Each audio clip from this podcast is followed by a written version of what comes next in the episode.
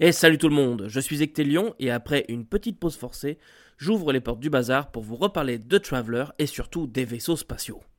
Aujourd'hui, nous allons voir ensemble à quoi ressemble l'achat et la gestion d'un vaisseau spatial dans Traveler, et bien sûr, nous aborderons aussi les voyages. Dans le livre de base, vous trouverez déjà tout un tas de vaisseaux spatiaux, mais il y en a encore plus que ce soit dans les aventures, ou et surtout dans un supplément dédié, le bien nommé Highguard, qui vient lui aussi d'ailleurs de ressortir dans sa version Update 2022. Je vous rassure, au vu du choix déjà présent dans le livre de base, vous n'avez pas absolument besoin d'investir dans Highguard, même si personnellement ce bouquin me fait rêver, surtout dans sa version collector qui est juste incroyablement chère puisqu'elle coûte 100 livres, mais à ce prix-là, vous avez des coins métallisés et une couverture en cuir. Bon, c'est cool, mais quand même 100 livres pour un bouquin, ça fait vraiment cher. Mais alors, à quoi ressemble la fiche d'un vaisseau? Alors, vous en avez techniquement deux. Tout d'abord, celle pour le MJ qui est dans le livre de base, qui est contenue sur une double page, avec toutes les informations techniques sur la gauche, et le plan de l'intérieur des différents points, etc. sur la droite. Et enfin, la seconde, qui est celle dont vos joueurs se serviront en partie, c'est en quelque sorte sa fiche de personnage qui évoluera en fonction des dégâts et des améliorations éventuelles. Parce que oui, si vous orientez votre campagne autour de l'utilisation d'un vaisseau, celui-ci devrait normalement être considéré comme un personnage. Après tout, que serait Han Solo sans le faucon ou bien les héros de The Expense sans le Rosie Partant de ce principe, il est logique et à mon sens intéressant que les joueurs puissent le modifier selon leurs envies et leurs besoins. Et donc, en toute logique, qu'ils puissent noter sur une feuille les modifications apportées. Cette feuille de perso tient sur une simple page et tout y est présenté de façon très claire. D'ailleurs, dans le livre, vous trouverez sa présentation pour savoir exactement où renseigner telle ou telle information. En plus des données techniques comme les points d'armure ou les armes disponibles, nous allons aussi pouvoir traquer les dégâts critiques sur les différentes parties et tous les coups qui ne manqueront pas de vous tomber dessus, comme la maintenance, le carburant et votre emprunt. Mais nous reparlerons de ça un peu plus tard, commençons déjà par voir comment est-ce que l'on se procure un tel engin.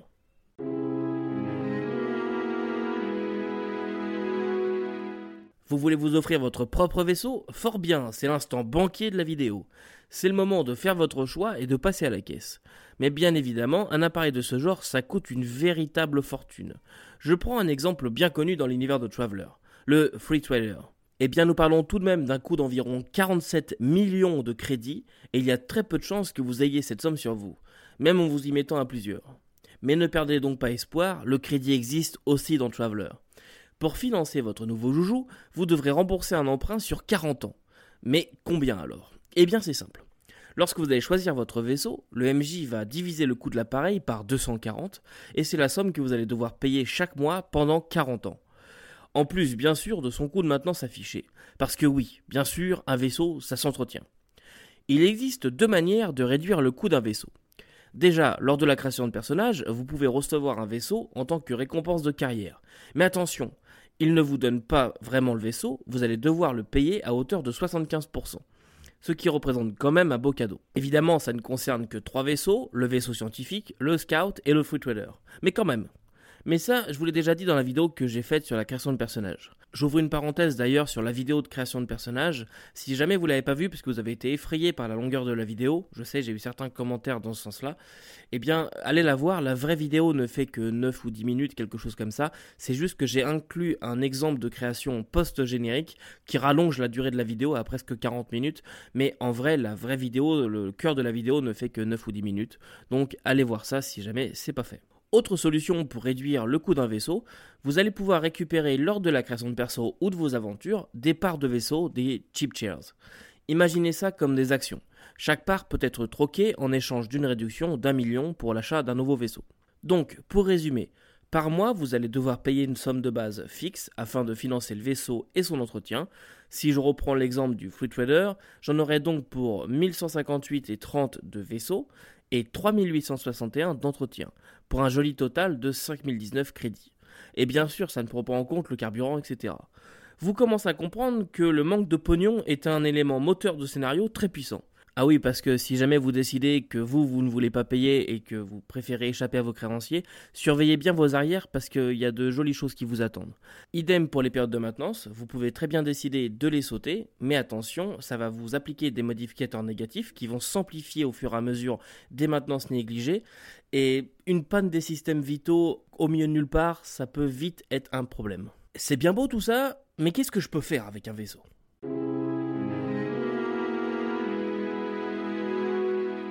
Un vaisseau va vous servir à plein de choses. Le plus évident, c'est bien sûr en tant que moyen de déplacement. D'ailleurs, faites attention à une chose lors de votre choix. Certains vaisseaux sont streamline et d'autres non.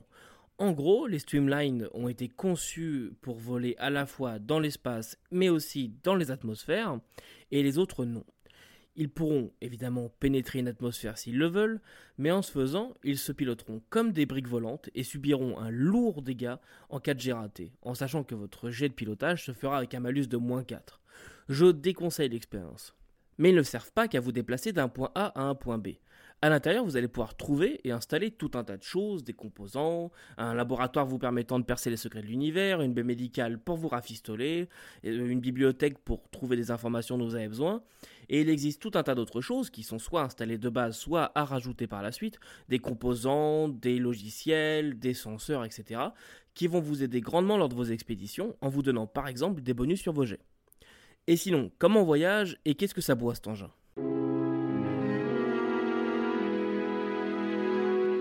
Commençons par les bases. Les vaisseaux dans Traveler ont besoin de quatre choses essentielles pour être capables de vous accompagner là où vous le désirez. Tout d'abord, l'énergie. Chaque module de votre vaisseau consommera une ou plusieurs unités d'énergie disponibles. Je ne vais pas rentrer dans le détail aujourd'hui parce que nous en reparlerons le jour où nous aborderons la construction de vaisseaux.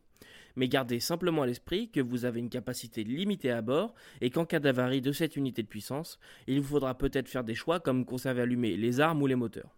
En parlant de moteur justement, deuxième chose essentielle, le M-Drive. Il s'agit du moteur de manœuvre. En gros, celui que vous utiliserez au quotidien pour déplacer le vaisseau. Pour les voyages longue distance, par contre, vous aurez besoin d'un autre type de moteur. La troisième chose essentielle, le G-Drive, ou moteur de saut. G pour jump. Laissez-moi donc vous expliquer un peu comment fonctionnent les voyages hyperspatiaux dans Traveler. Je vous préviens, vous allez avoir besoin de cachets. Voici donc les choses à savoir sur l'hyperespace. Dans Traveler, un vaisseau ne voyage pas plus vite que la lumière, donc on ne part pas d'un point A en traçant jusqu'au point B. Il a une capacité de saut limitée. Un vaisseau ne peut sauter en sécurité que s'il se trouve à une distance 100 fois supérieure au diamètre du vaisseau de tout objet plus gros que lui.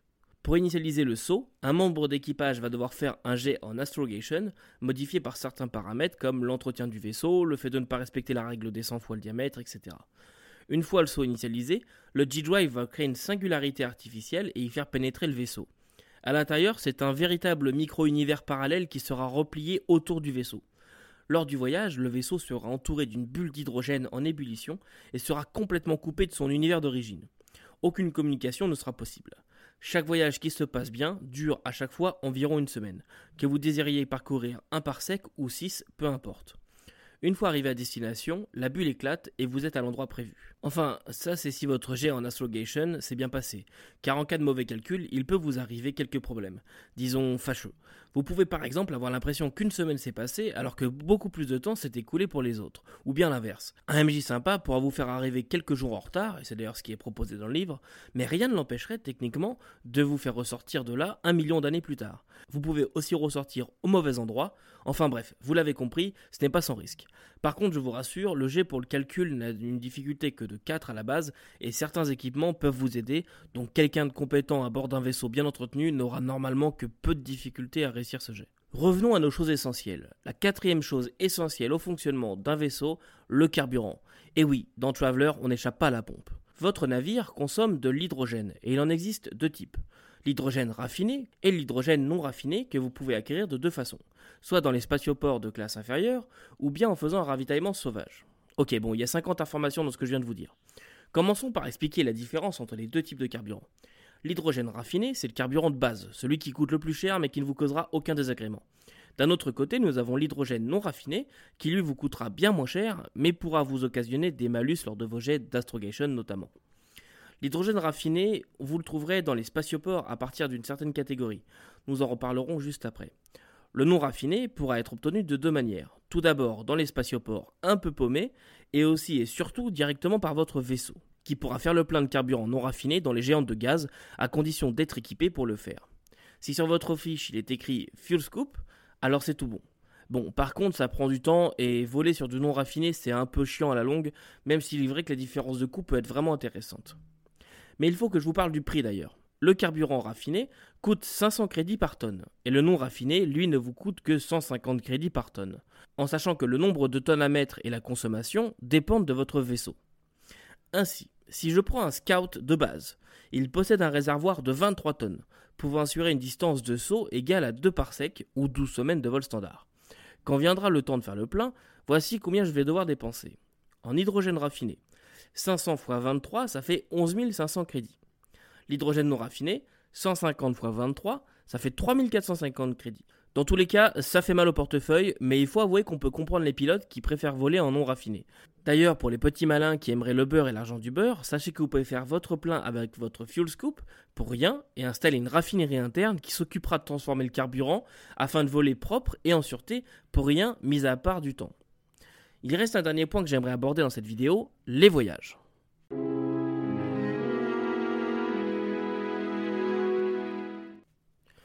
Non, parce qu'il faut comprendre que depuis tout à l'heure, moi je me restreins. Je vous parle de parsec, de consommation de carburant, de sauts, etc. C'est bien beau, mais qu'est-ce que ça veut dire et à quoi ça sert? Dans presque tous les gros suppléments officiels, vous trouverez de grandes cartes. Ces cartes-là sont couvertes d'hexagones avec des codes écrits dessus. Nous reparlerons des codes dans une autre vidéo, mais pour aujourd'hui, sachez simplement deux choses là-dessus.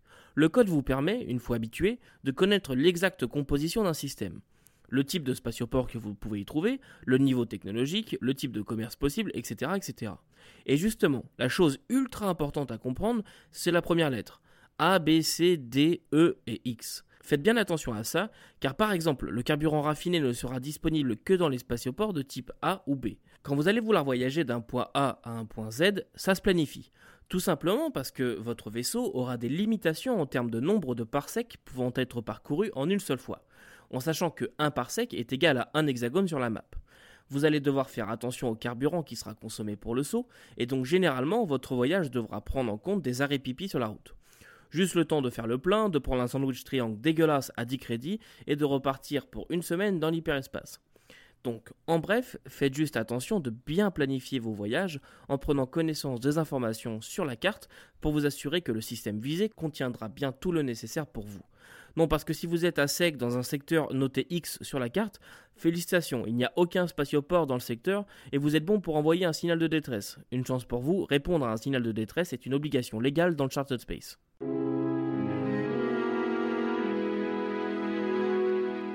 Bon allez, je pense que je vous ai déjà donné assez mal à la tête pour aujourd'hui, je pense qu'on va s'arrêter là. Promis, en jeu tout se passe bien, c'est fluide, il n'y a pas d'arrêt de la narration pour s'approprier une mécanique, et d'ailleurs dans ce que je vous ai dit, il y a très très peu de mécanique. La seule chose à retenir, c'est que euh, certains modificateurs peuvent s'appliquer en cas de non-maintenance, de carburant mauvais, etc. J'avoue que j'aime beaucoup la planification de voyage, à chaque partie ça donne lieu à quelques scènes de roleplay, durant lesquelles les personnages se questionnent sur la route la plus efficace en termes de temps, tout en étant la plus sûre. J'espère que la vidéo vous aura plu, que Traveler pique votre curiosité, et si jamais vous avez des questions sur le jeu, eh bien vous pouvez me les poser en commentaire, ou bien venir en discuter avec moi sur les réseaux sociaux ou le Discord, les liens sont en description. Je m'excuse pour le temps qu'il y a eu entre la dernière vidéo et celle-ci. J'ai enchaîné les grosses semaines de travail, une espèce de cryptonas, la planification du Free RPG et quelques sessions zéro pour les playtests de scénario. Et je n'ai pas réussi à trouver du temps pour écrire la vidéo. Mais pas de panique, je suis toujours là, toujours motivé, etc. D'ailleurs, on se reverra dans quelques jours. Je vous annoncerai le programme de l'été. Et en attendant, n'oubliez pas que vous ne pouvez pas tout lire et tout faire jouer, mais vous pouvez toujours essayer. Salut